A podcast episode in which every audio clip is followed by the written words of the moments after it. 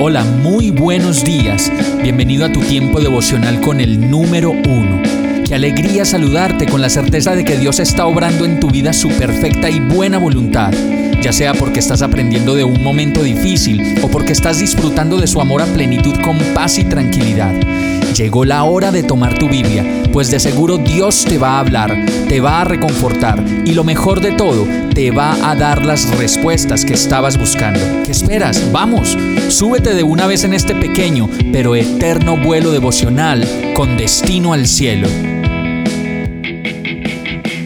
Y el mensaje de hoy se llama Hazaña de Amor. Romanos 5.8 dice, pero Dios mostró el gran amor que nos tiene al enviar a Cristo a morir por nosotros cuando todavía éramos pecadores. Como lo dice este verso, Dios en su infinito amor, que es un amor de antes, de ahora y para siempre, en ese amor que nos tiene, yo creo que no hacía más que pensar y pensar qué hacer para salvarnos y para darnos una nueva vida. Por eso sabemos que tanto nos amó y tanto fue, es y tanto será su amor por nosotros, que envió a su Hijo a morir en la cruz, cuando todavía éramos pecadores, para darnos salvación, para darnos vida eterna y libertad completa de todos nuestros pecados.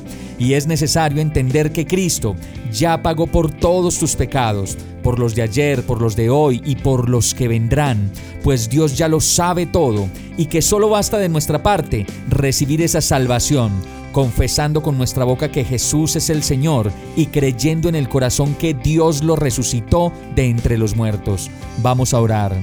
Gracias Señor por morir en esa cruz para perdonar mis pecados por el amor incomparable que tuviste para enviar a tu Hijo a morir por mí, para que fuera perdonado y hecho justo en medio de mi pecado y de mi maldad.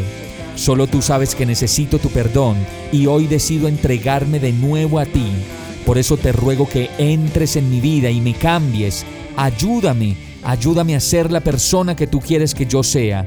Te recibo, Señor, y creo en mi corazón que resucitaste y que tú eres Dios. Y todo esto te lo pido y oro a ti en el nombre de Jesús. Amén. Hemos llegado al final de este tiempo con el número uno. No te detengas, sigue meditando durante todo tu día en Dios, descansa en Él, suelta los remos y déjate llevar por el viento suave y apacible de su Santo Espíritu. Solo compártelo con quien lo necesite y ames. Hoy, de la mano de Dios, todo será un gran día.